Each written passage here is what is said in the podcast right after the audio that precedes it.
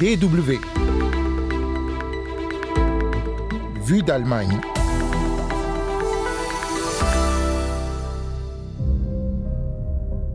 L'effroi, la stupeur, le 31 janvier dernier, l'Allemagne se réveillait avec un gros titre à la une de l'actualité, la mort de deux policiers tués par balle en pleine nuit lors d'un contrôle, des meurtres sur fond de braconnage selon les premiers éléments de l'enquête. On tente de voir aujourd'hui quel est le poids réel de cette activité dans le pays.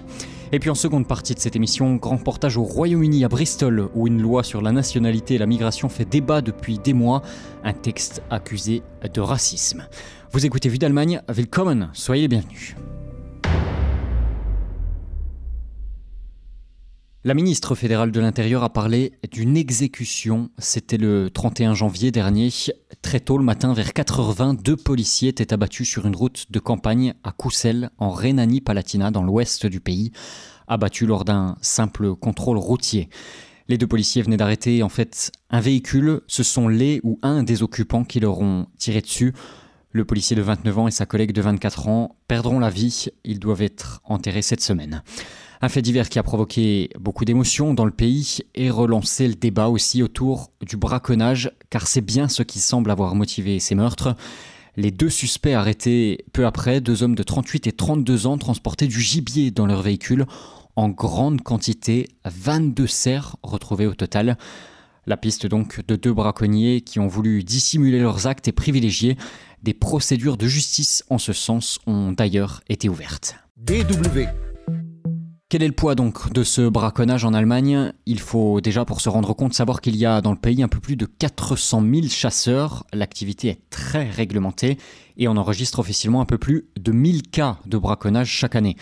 C'est donc une goutte d'eau presque comparée au nombre de chasseurs et aux plus d'un million de chevreuils et près de 900 000 sangliers chassés légalement chaque année dans le pays. Sauf, sauf que de nombreux chasseurs assurent qu'il y a beaucoup plus de cas de braconnage que ne le laissent supposer les statistiques de la police. Le porte-parole de l'association allemande des chasseurs, Thorsten Reinwald, le reconnaît lui aussi.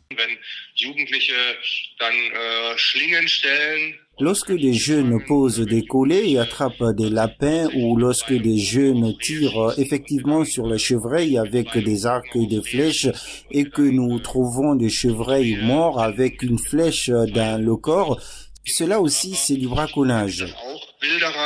À des délits courants comme ce fut le cas fin janvier encore pour cet éleveur de cerfs dans le Bergisches Land dans l'ouest du pays.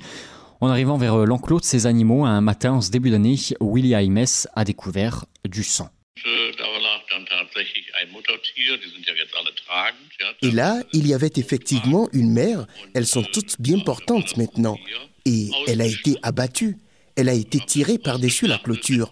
Ils l'ont abattue, ils ont mis la panse de côté et ils ont pris tous les abats qui pouvaient être utilisés pour la consommation. Un acte qui inquiète Willy Almes.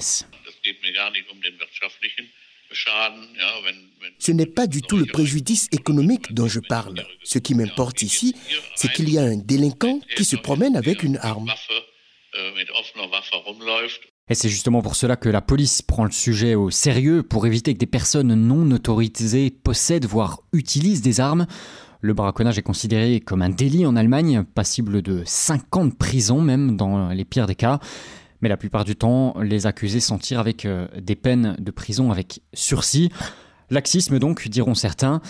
D'un autre côté, le type de braconnage le plus fréquent semble assez éloigné du trafic national ou international de viande. Une simple collision en voiture avec un chevreuil ou un automobiliste charge l'animal percuté dans son coffre est considéré comme du braconnage. Avec 250 000 accidents impliquant du gibier en Allemagne chaque année, il s'agit donc probablement du type de braconnage le plus fréquent. Les cas comme celui de Coussel avec la mort de policiers à la fin ne sont donc pas légion. Le porte-parole de l'association allemande des chasseurs, Thorsten Reinwald, qu'on entendait euh, déjà juste avant, insiste là-dessus. La situation est très différente en Afrique, par exemple. Dans certaines régions, le braconnage est monnaie courante et c'est même une menace pour la survie de certaines espèces. Et là, on tire effectivement à balles réelles lorsqu'un agent de la force publique ou un garde-chasse tombe sur des braconniers. Une question de vie ou de mort. Mais cette dimension est nouvelle pour l'Allemagne. Et à noter tout de même que sur ce que dit Thorsten Reinwald, certaines associations écologiques sont plus dramatiques que le porte-parole des chasseurs. Le WWF, par exemple, met en garde contre le braconnage qui menacerait des espèces animales rares comme le loup, le lynx ou la loutre. L'association, comme d'autres, réclame plus de mesures de surveillance de la part de la police contre le braconnage.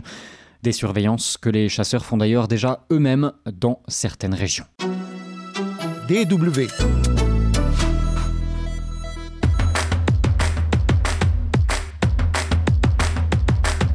Ich stelle fest, dass Herr Dr. Steinmeier die erforderliche Mehrheit der Stimmen erhalten hat und somit zum Bundespräsidenten der Bundesrepublik Deutschland. Un tout autre sujet avec euh, la présidente du Bundestag allemand, Barbel Bass, euh, que vous entendiez à l'instant, qui annonce la réélection du président allemand Frank-Walter Steinmeier. C'était dimanche dernier. Le social-démocrate a donc été réélu pour un deuxième mandat à ce poste essentiellement honorifique. Élu, comme c'est la règle, par un collège électoral face à trois autres euh, candidats. Assemblée composée du Parlement, de représentants des 16 lenders et de personnalités de la société civile aussi. Ainsi, cette année, euh, le cofondateur de BioNTech, mais aussi un virologue ou un footballeur ont voté. Et puis une certaine Angela Merkel aussi, en sa qualité d'ex-chancelière. C'était un peu l'attraction de la journée. D'ailleurs, tout le monde euh, voulait la voir ou faire une photo avec elle. Frank-Walter Steinmeier, dont vous retrouvez le portrait sur le site de la DW, a évidemment accepté. Frau Bundestagspräsidentin, ja, ich nehme die Wahl an. Vue d'Allemagne, parti international désormais, on prend la direction du Royaume-Uni où un projet de loi fait débat depuis des mois. Projet de loi intitulé Nationalité et frontières. Il vise à réformer le droit d'asile notamment. Le problème, ce serait une loi anti-réfugiés. C'est ce que dénonce en tout cas une partie de la classe politique et des associations. Ils ne peuvent accepter le fait que la loi prévoit de retirer leur nationalité à certains habitants du pays d'origine immigrée ou encore de pénaliser devant la justice les réfugiés arrivés par la mer sur des embarcations souvent très dangereuses. Alors pendant que les élus débattent du texte, les associations se mobilisent dans la rue, ça fait plusieurs mois que ça dure, des manifestations sont organisées. Reportage à Bristol dans l'ouest de l'Angleterre où on retrouve Melissa Sheman. Plusieurs manifestations différentes étaient prévues ce samedi dans le centre-ville de Bristol. La première est la plus importante en solidarité avec les réfugiés et demandeurs d'asile cherchant à s'installer au Royaume-Uni. La raison? Un projet de loi controversé intitulé Nationality and Borders Bill, loi sur la nationalité et les frontières. En débat au Parlement depuis des mois, elle propose notamment de pouvoir retirer la nationalité à certains citoyens britanniques d'origine étrangère. Parmi les manifestants qui ont pris la parole, la conseillère municipale Amira Cole, elle-même originaire des Antilles-Britanniques, est très inquiète. Je suis vraiment fière d'être ici. Je suis fière d'être de Bristol, une ville de résistance, et d'être avec tous ceux partout au Royaume-Uni qui ont manifesté contre ce projet de loi, la Nationality and Borders Bill. Le projet de loi sur la nationalité et les frontières est le projet de loi le plus raciste du Royaume-Uni. De par sa conception et l'article 9 du projet de loi veut supprimer l'obligation pour le ministre de l'Intérieur d'informer un individu lorsqu'il le prive de sa citoyenneté britannique, ce qui affectera les droits fondamentaux d'environ 6 millions de personnes en Angleterre et au pays de Galles et cela aura certainement un impact disproportionné sur les communautés minoritaires. Pour la ministre de l'Intérieur britannique, Priti Patel, il s'agit avant tout de protéger les citoyens de potentielles entrées illégales dans le pays. Mais pour les manifestants, cette loi va trop loin et menace l'accès au droit d'asile. Ce n'est pas seulement de l'article 9 dont nous devons nous préoccuper. Il y a aussi l'article 32 et cet article devrait être très préoccupant. En vertu de la loi britannique actuelle, les demandeurs d'asile doivent démontrer qu'il existe un degré raisonnable de probabilité qu'ils soient persécutés s'ils ne restent pas au Royaume-Uni. Le projet de loi sur la nationalité et les frontières exige un niveau de preuve plus élevé pour les demandeurs d'asile afin de démontrer qu'ils justifient leur crainte de persécution. C'est l'une des plus grandes attaques contre les droits des réfugiés dans les mémoires récentes. Et c'était la même politique que le gouvernement a utilisée depuis plusieurs années contre les gens de Windrush qui sont en fait légaux dans ce pays. Donc, solidarité. Amnesty International fait partie des organisateurs. Pour Sarah Heath, secrétaire de l'association à Bristol, ce projet de loi va à l'encontre du droit international. Je suis ici pour montrer ma solidarité avec les réfugiés et il y a huit problèmes spécifiques dans le projet de loi qu'Amnesty a dénoncé comme allant à l'encontre de leurs valeurs. Ainsi, par exemple, le gouvernement dit que le projet de loi améliorera la sécurité des demandeurs d'asile. Mais ce n'est pas le cas parce qu'il n'offre pas d'itinéraire plus sûr aux personnes qui demandent l'asile. C'est donc un des problèmes. Mais il y en a beaucoup d'autres. Pour Amnesty, cependant, il s'agit en grande partie du fait qu'en tant qu'organisation, nous militons pour les droits des personnes, et cela inclut l'article 14 de la Déclaration internationale des droits de l'homme, le droit de demander l'asile contre la persécution et le danger. Et donc, en tant qu'Amnesty, nous faisons campagne pour que les gouvernements fassent respecter ces droits pour les gens. Parmi les manifestants, des migrants mais aussi des citoyens britanniques qui ne sont pas menacés par cette loi, mais s'offusquent de son caractère xénophobe, comme James et Katie. Je pense qu'il est important que nous autorisions autant de réfugiés que possible dans ce pays en raison de l'influence écrasante des erreurs historiques commises par l'Occident qui affectent si radicalement le Sud global au cours des deux derniers siècles et cela continuera à exacerber le nombre de personnes vivant dans des situations précaires dans les pays du Sud à l'avenir. Le projet de loi sur les frontières est très important parce que je pense qu'il est fondamentalement raciste et qu'il ne devrait pas être autorisé.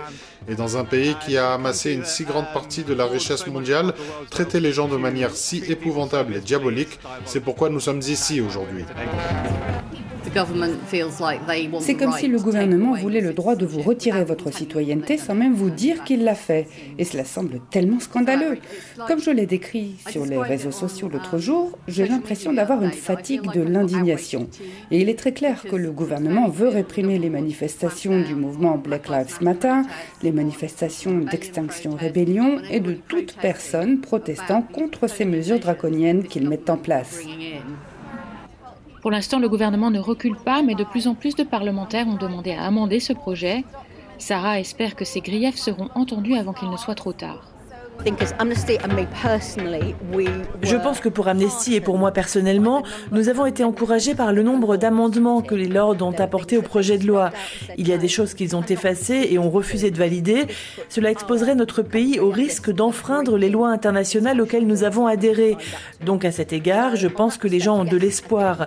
C'est pourquoi nous essayons de faire en sorte que davantage de personnes écrivent à leurs députés pour dire que lorsque le débat reviendra à la Chambre des communes, ce qui je pense sera vers la fin mars, les députés sachent ce que les gens veulent. Des manifestations contre cette loi ont également eu lieu à Londres en décembre et en janvier dernier. Les débats au Parlement britannique se poursuivent. Mélissa Chemam à Bristol en Angleterre pour la Deutsche Welle. Voilà, le texte est arrivé en troisième lecture à la Chambre des communes au mois de décembre. La Chambre, dès lors, l'a depuis déjà amendé et les débats continuent, comme vous le disait Mélissa. Ce sera tout pour euh, Vue d'Allemagne cette semaine. Merci de nous avoir euh, suivis. La semaine prochaine, sauf surprise, c'est Anne Le Touzé que vous retrouverez à ce micro pour euh, le nouveau numéro de Vue d'Allemagne. Je vous souhaite une bonne semaine en attendant et je vous dis bisbald. À très bientôt. Tchuss.